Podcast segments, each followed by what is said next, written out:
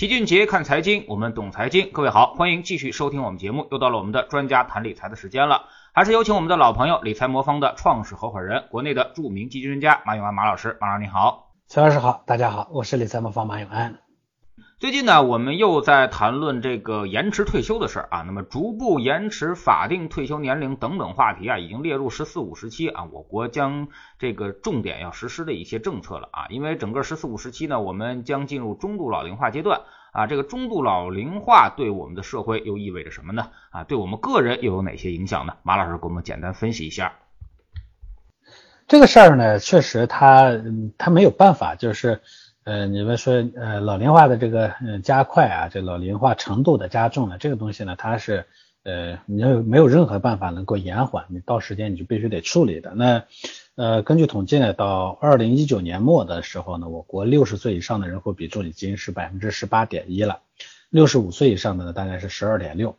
呃，因为我们国家的这个人口数据啊，它会有些呃，跟这个正常的人口数据会有些差异，就因为我们的这个。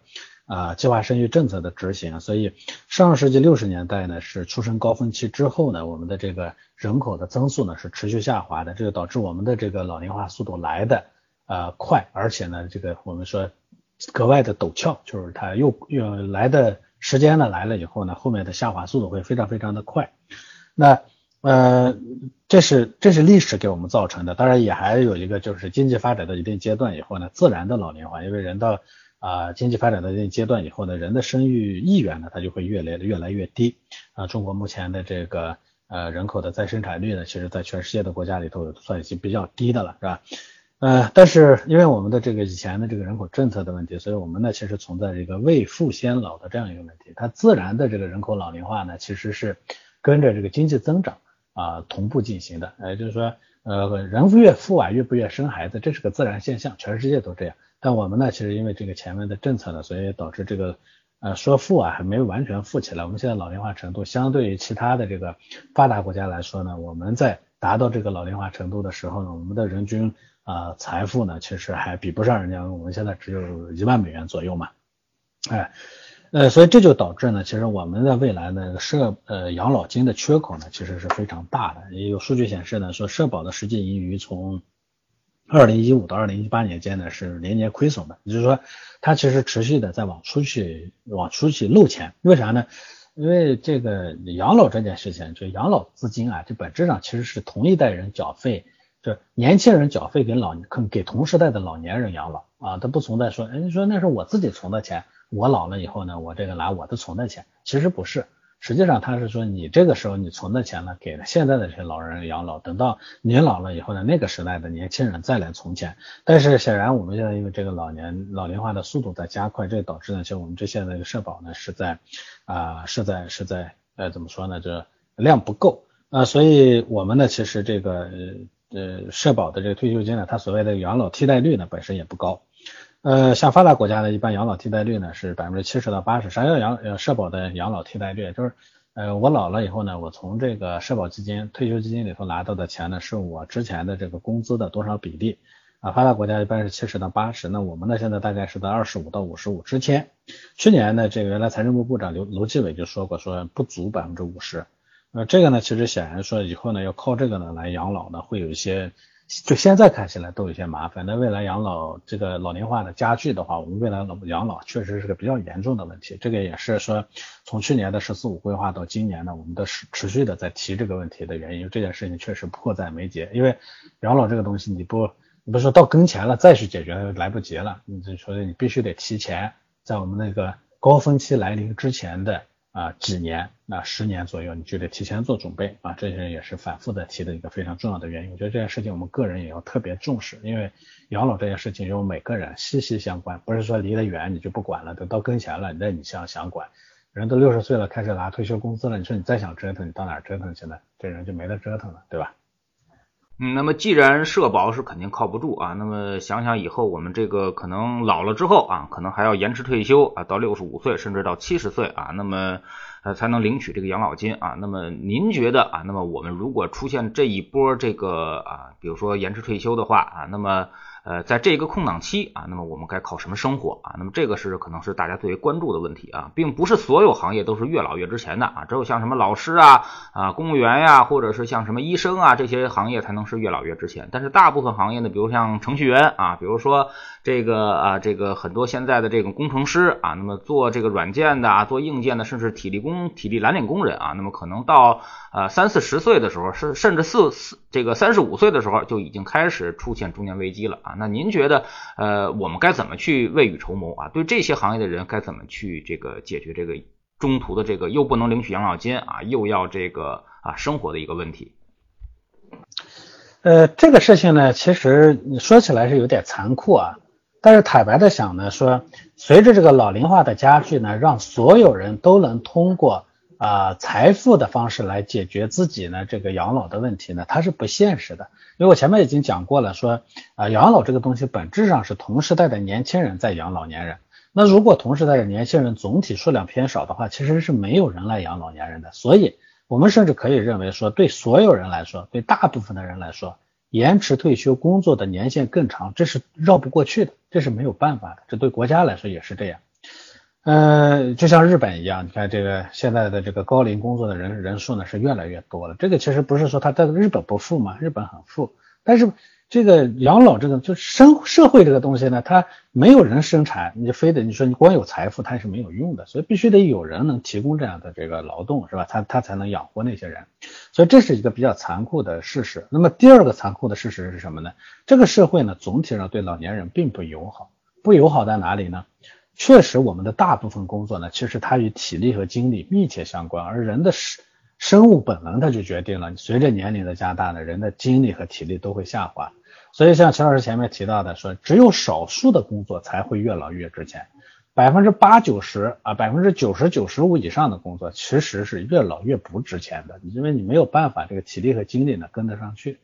所以我们会看到呢，日本的特点是什么呢？老年人呢，再就业或者是持续就业的话呢，其实他工作的这个水平是在逐级下滑的。这个在这两年的中国社会也已经出现了。本来呢，年轻的时候呢，做的是呃马龙是吧，挣的工资还不不少是吧？越到后面人家不要你了，最后跑好多人跑去送外卖去了，送几天外卖送送送不动了怎么办呢？这就跟日本，你看日本的出租车司机里头呢，老年人特别特别的多，因为这个工作呢，退对这个技能的要求呢没有那么高。所以它有很多这个，包括像在这个便利店里头，这个收拾卫生啊等等的这些呢，其实老年人都特别多。你要在这些工作上，老年人的占比呢，比年轻人在总体社会中的占比呢要高很多。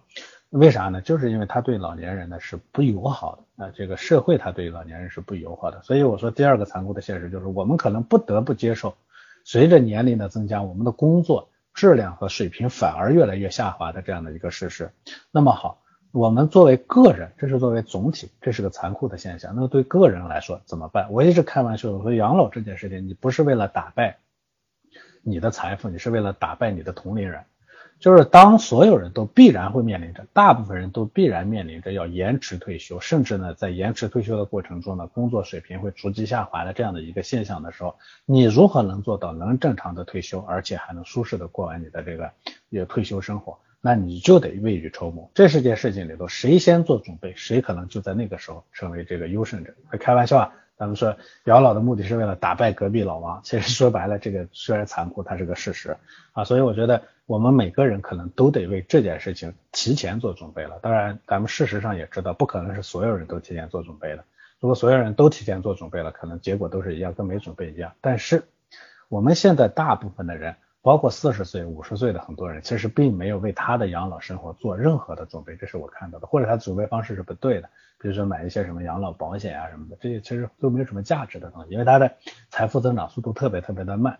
所以呢，我觉得建立一个好的为养老而储备的这样的一个资金或者啊账户。啊，是，就当然我们说是我们已经有社保了，我们也前面讲了社保不够，在这个之外呢，再去补充自己的这个养老资金的一个账户，这个呢是非常非常有必要的。嗯，那您觉得得赚够多少钱啊？或者说最后我们得存到多少钱才能够实现这个比较优质的啊、有尊严的这个养老生活呢？啊？呃，按照国外的情况呢，呃，社会的发展呢相对比较稳定的情况下，所谓稳定呢，就是财富的贬值速度不会特别快的情况下。一般呢，要是退休以后的收入呢，月收入呢，能是退休前的月收入的百分之七十到八十。这种情况下呢，你的这个养老生活呢，相对会就会比较裕容啊，说比较自在。呃，但是呢，咱们要了解两个问题。第一个问题呢，就是呃，确实我们我们的社会呢还在剧烈的动荡过程中。十年前和十年以后呢，我们的财富呢完全不是一个价格，对吧？这跟国外呢是不太一样的。啊，你像国外呢，像像这个呃麦当劳呢，这个十年前这个巨无霸是多少钱？十年以后也也也涨不了多少，差不多。中国的这个物价的涨幅、财富的贬值速度呢，比国外要快，这是第一个方面。第二个方面呢，我们的社会结构变动呢也很剧烈啊，这个这个呃，这就导致呢，其实我们的必须得更多的做一些点准备啊。你想要拿到百分之七十八十的有效替代，那恐怕呢，实际上准备的资金呢就要更多一些啊。这个我觉得是咱们要面临的这个问题，大家一定要想好了啊。嗯，之前呢，其实我们也给大家做过一个像这个养老的财务自由的这么一个方案啊。那么我们给大家的一个算法呢，就是你年最低收入呃最低这个支出的啊，那么相当于这个二十倍到二十五倍啊，那么甚至有的是要到三十倍啊。也就是说，如果你准备一年花十万块钱啊，就绝对够用了啊。那么你要准备这个两百五十万到三百万是比较。稳妥的啊，那么三百万可能会更这个可以抵御通货膨胀的一些影响啊，那么呃基本上通过一定的一个组合配置啊，那么可以产生一定的稳定的现金流啊，那么每年你就按照这个组合里面啊取出十万块钱啊，别的也别多取，你就放在那儿，甭管是涨了是跌了，然后也不用管它啊，那么最后呢就是你会发现这是一笔永续现金流，也就是说永远是取不取不完啊，那么用不尽的啊。啊，马老师同不同意这种这种财务配置方案，或者是一个资产的配置的一个现金流？嗯，其实这个算法呢是有道理的。其实我们可以估算一下，中国人呢平均呢大概六十岁退休，对吧？呃，平均的寿命呢大概是八十岁多一点，那么意味着说我们退休以后的平均大概有二十年的这个寿命，是吧？呃，二十年的寿命呢，我前面讲过了，有效替代是百分之七十八十，这里头要考虑通胀的要素，实际上的这个替代呢，可能就得百分之百，甚至百分之一百二十左右。那意味着说，你基本上大概就是二十到三十倍啊，所以这个肖老师前面的这个算法呢是有道理的。呃，这样的一个结果呢，有可能才会既能抵御通胀，同时最终还能确保你的这个啊退休了以后不会像退休之前的生活落差特别特别的大啊，所以是对的啊，有道理啊。嗯，所以说其实呃。真正实现一个低等级的一个财务安全或者叫财务自由啊，那么其实并不是特别困难啊，并不像有些人给我们算的需要有几个亿啊，只要你这个需求啊欲望没有那么大，只想过一个平平常常的一个日子啊，不买房不买车啊，那么不买这些高档的奢侈品，其实呢并不需要特别多的钱啊，尤其是在很多大城市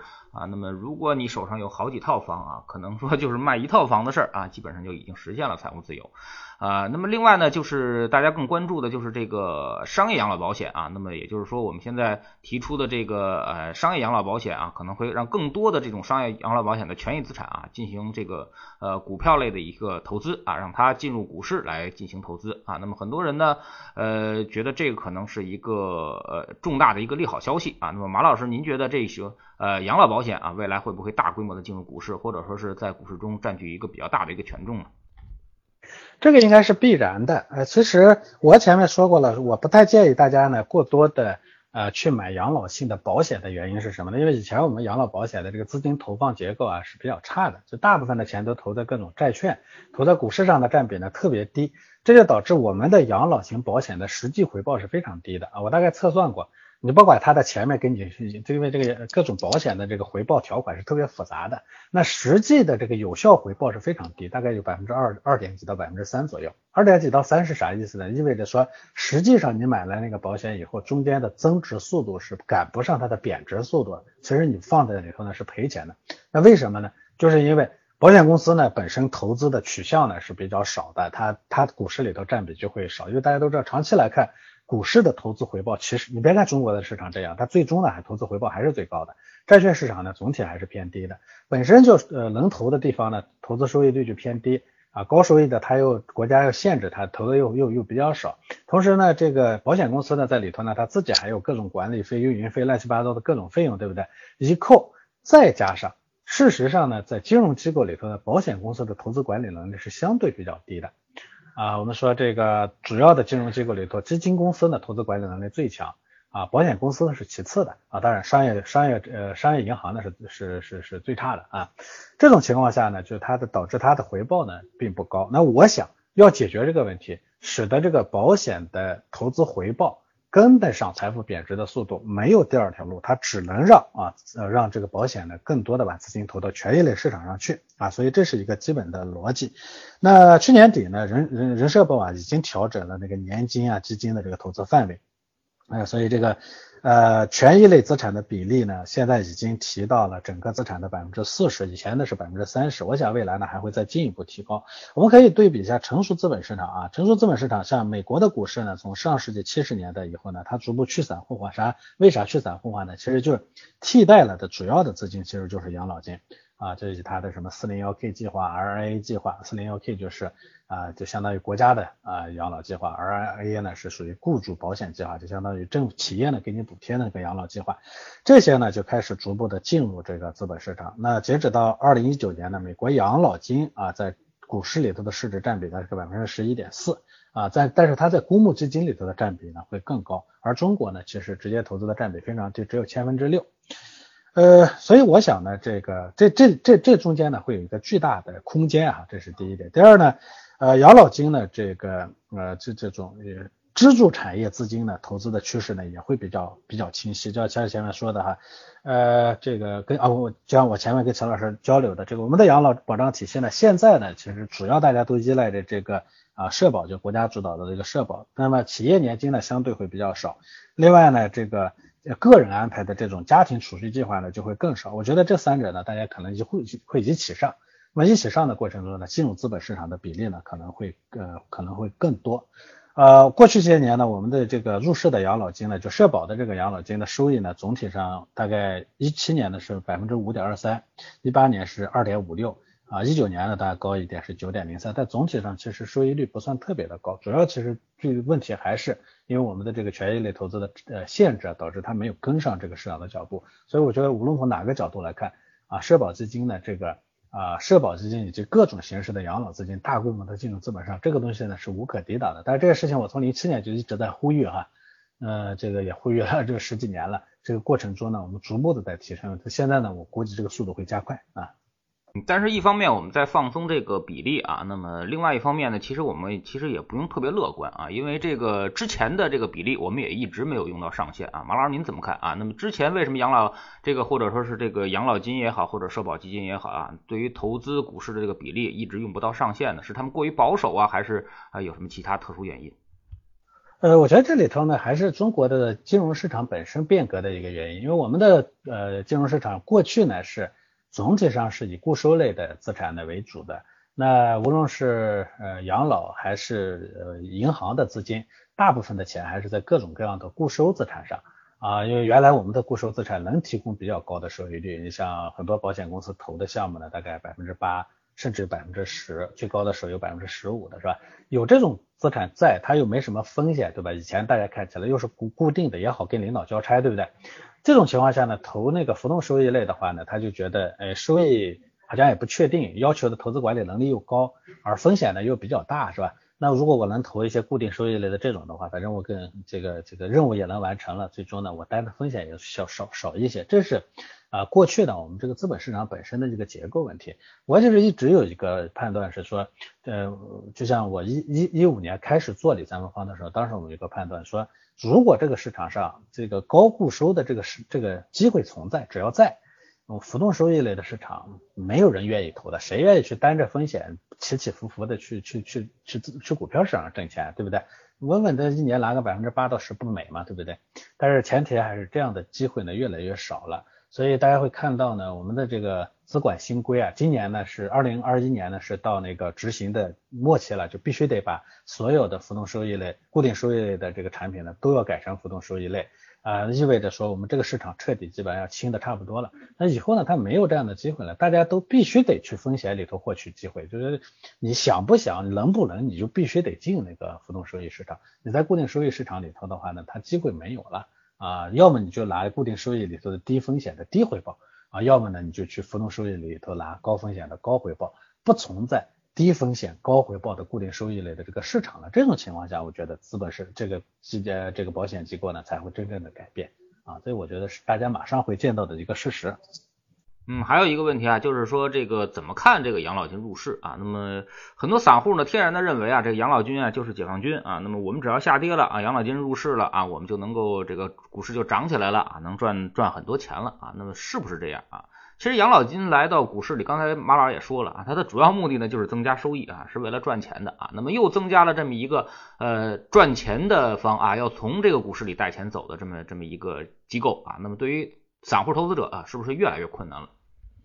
呃，机构化的很多散户会觉得机构化似乎是他的机会，不可能啊！机构化对散户来说呢就是噩梦，为啥呢？因为机构收割的效率又快又又好，所以机构越多，散户他是被迫退出市场的。千万不要以为这个机构化了以后呢，好像散户进去了，这个市场反而多挣钱了，没有那样的事儿啊。但是机构化呢，对这个市场的稳定和长期能挣到钱呢是有利的。啊，所以大家都都愿意要机构化，尤其我们这样做做这个资产配置的机构呢，都愿意这个市场变得更稳定、更可、更可靠。但是，呃，其实所以其实我也我觉得咱们的资本上也就是挺奇怪的哈，一听说呃这个养老金呢要入市，一下子觉得散户像打了鸡血一样，你其实这 完全没搞对方向啊。那些机构资金进来的话，如果你要给他做交易对手，他一点都不忌惮会把你收割的体无完肤。啊，只有说你们这他们进来以后呢，你们没有没有收割的散户了，他们之间互相的博弈，才被迫的进入更稳定的市场啊，不是说机构化就天然的是是是稳定市场，是因为机构会把散户赶出去，最后导致了市场的稳定，这一点大家一定要清清楚啊。嗯。呃，那么我们再说说市场吧。这两天市场有点反弹啊，有点回血的迹象啊。那么，但是呢，呃，通过我们之前对于基金的了解啊，这个连续下跌的时候啊，往往这个倒不太会容易遭遇更多的一个赎回啊。但是，一旦这个下跌之后再反弹啊，那么很可能会遭遇赎回啊。那么，这是一个普通投资者的一个心理啊。呃，一旦跌下去了，这个这个大幅下跌啊，没有来得及赎这个止止损的话，那么它可能会相对比较稳定；而一旦反弹，可能才会让它这个呃心态发生一些一些动摇啊。那么马老师，您您怎么看这个这个理论？呃，这个现象呢，其实并不完整啊。他是这么说，这个呃。呃，投资者呢，普遍的这个大规模的赎回呢，会产生在两个点上啊，在三个点上。第一个点呢，就是盈亏平衡点啊。我曾经在知乎上呢写过一篇文章，分析过这种现象，就是零附近收益回到零附近的时候是第一个赎回赎回高峰期，但这个时候呢，这个比例呢不会特别的大。第二个呢是总体亏损达到百分之十五的时候，这个时候呢属于客户的情绪崩溃的时候，所以一般呢这个时候呢会出现一次大的最大的一次这个赎回之后呢。我们叫回到前期的成本价位的时候，也就是我们叫回到前期的那个右肩部的时候，这个时候呢会有一波相对比较小的赎回，它不会像底部的那个赎回那么大，所以逻辑上还是底部的时候赎回还是最大的。这个其次呢是那个呃是这个右回到右肩部的时候，第三呢是在零附近去到盈亏平衡线的时候。这一次呢我们看到呢因为市场呢跌得又快又狠，所以呢很多人呢没有完全就在零附近呢没有反应出反应到。那十五左右呢？我们现在还没有拿到数据啊，我猜测在十五左右呢，应该是赎回量应该有有，应该不小。那么回过头来再到那个右边的时候，那个赎回量呢，应该不不会到那个百分之十五的时候的量那么大啊。所以呢，我想最大的一波冲击，哎，如果在因为大部分的基金的百分之十五的亏损已经发生了，这种情况下呢，这个我想最大的一波赎回呢，可能已经发生了。右边的时候呢，会不会出现呢？会出现，一定会出现。但是呢，它的占比呢不会那么的高，所以就投资者赎回或者是回升以后的赎回呢，会把整个市场再压回去。这种情况呢，如果说是被压回去了，那一定不是因为投资者的赎回，是因为市场自自身的原因啊。仅仅因为赎回的话，它只会在那个位置能让市场再震荡一一下，但是不会完全的压回去。我在想，更大的可能性是在那个位置呢，其他的一些散户呢在股票上的抛压，这个呢压力可能会更大。会不会发生呢？这个我们要到时候再看啊。嗯。还有一个现象就是说，之前啊，很多投资者在两年的牛市里面其实是赚到钱的啊，那么甚至赚了还不少，有的可能赚了啊将近翻倍的收益。但是几天下跌呢，可能跌去了百分之二十，于是呢他又这个拿不住了啊。那么呃，您怎么分析这种心理啊？其实还是有利润的，但是呢亏一点现在也难受。嗯，这个呢显然我觉得是应该亏的是不少啊。他如果说比如说过去两年呢挣了百分之。呃，六十的收益呢，现六六十百分之八十的收益，现在呢跌去百分之二十，我觉得这种的心理压力就不会大。那为啥？这实际上呢，大家的心理压力这么大？因为这里头会有一个现象，大家呢在百分之八十的这个收益区间里头啊，拿的钱其实是相对比较少的。但是呢，越到后期呢，资金量越重啊，放进去的钱越多，所以往往市场只下跌了百分之二十，但是利润呢，其实基本上亏的七七八八差不多了，甚至会有些人是赔了。这种情况是导致我们投资者的心理压力呢非常大的原因。因为，呃，我就见到一个客户这么说，说他前面挣了百分之八十的收益率，刚刚基金呢，呃，跌回来了百分之二十，他呢已经开始亏钱了，他还不太理解说为啥？道理就是非常简单，我给大家算个账啊，就比如说。呃，你呃这个基金呢赚了百分之八十，但是你只拿了一万块钱，那你赚了百分之八十呢，其实也就赚了八千块钱。但是到后面呢，拿进去了大钱，等到比如很多人呢，在去年的这个四季度，甚至今年年初的时候呢，过了个年，哐砸进去十万，对不对？是只亏了百分之二十，可是两万块钱已经亏没了。最后呢，算一下账呢，前面挣了八千，后面呢还赔了两万，一进去呢一万多已经没了，是吧？所以。呃，还亏了一万多，这个呢，我觉得是很多投资者扛得住上，就一直跟随着上涨，但是呢，扛不住下跌的非常重要的原因。所以我一直跟大家讲说，呃，一定要选择一个方式呢，能在任何时候大比例的买入，这才是关键性的问题。其实，嗯，现在的市场里头的新基民，你说占比有多高？没有那么的想象中中的那么高。大部分还是老基民，可是老基民为什么也挣不到钱？关键的问题就在这里头资金结构上。这个我跟我们投资者说过很多次了，就这种我们管它叫呃倒三角形的资金投入结构，就是底下小上面大啊，这种资金结构呢是真的是会害死人的。但是呢，单投一个基金或者单投一个领域的，比如说光投股票基金，你说让大家在底部把所有钱砸进去，这也不现实啊，是吧？所以这其实是我一直说要做组合，做组合，因为组合呢它在。它的波动相对比较少，使得你任何它波动又比较小，又有底线，所以任何事你都敢比把大笔的钱呢放进去的原因。说实话，你不敢把大笔的钱放进去，这个游戏跟咱们个人没有任何关系，我们只不过在涨涨跌跌跌中挣了收益，挣不到钱而已，就一波一波被人家收割啊。嗯，那您对于这种这种投资者有什么一些建议呢？呃，所以其实这就回到头来说，我这个理财魔方呢，我们说我们一直做的叫有底线的理财，为啥呢？因为有底线的理财呢，才敢放大钱，是吧？呃，这其实是家庭理财的核心啊。咱们在前面讲养老也好，讲什么也好，我们说家庭里头的理财和投资的钱要分开，投资的钱你可以去赌一赌、搏一搏没关系，但是理财的钱呢，一定要有底线，有底线你才把敢把大钱放进去，大钱放进去，它的收益率可能不会特别高，但是绝对的收益它不低，对不对？就像我前面说的。你这个一万块挣百分之八十，它也就八千块；这十万赔了百分之二十，它就两万赔没了，对不对？这是关键性的问题，所以必须得这个选择一个有底线的这个这个方式。而理财魔方做的呢，就是有底线的基金理财啊，这个我觉得是关键的。那我们的底线呢，大家这么多年的涨涨跌跌，大家都已经见到了啊，基本上我们说。某个组合呢，最大回撤是多少？很少会有破的时候，所以这个来源是啥呢？也就是因为我们是回撤控制优先，风险控制优先的，呃，这个呢，我觉得才是长久生存之道啊。这个单一的去赌一个产品，赌一个组合，赌一个某一个领域啊，这这就叫什么呢？叫得了天下，失去。呃，失去这个叫什么？得了收益，失去本金，这个得到的天收益又有又有何意义，对不对？这就没有任何的价值了。我觉得这是关键性的问题啊。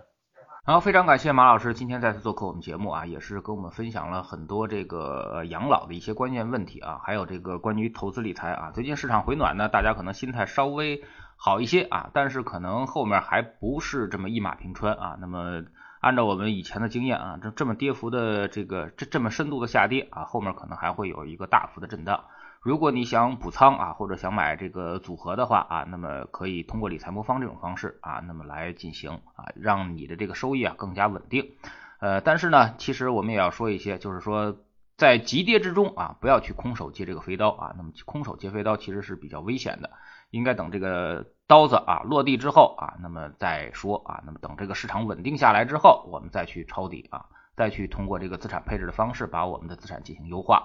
非常感谢马老师，再见。好的，再见。